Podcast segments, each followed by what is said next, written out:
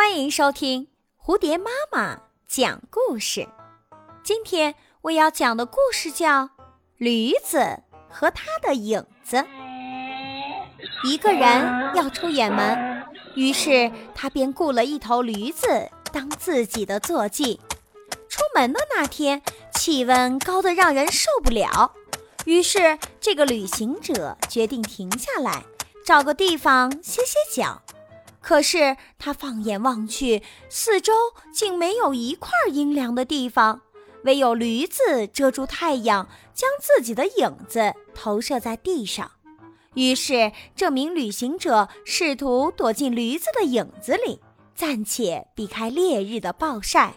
不过，驴子的影子只够遮住一个人，而在场的却有旅行者与驴子的主人。于是，旅行者和驴子的主人为了这块仅有的凉快地方争得面红耳赤，谁都认为自己应该拥有这片地方。驴子的主人争辩说，他出租的只不过是驴子本身，并不包括驴子的影子。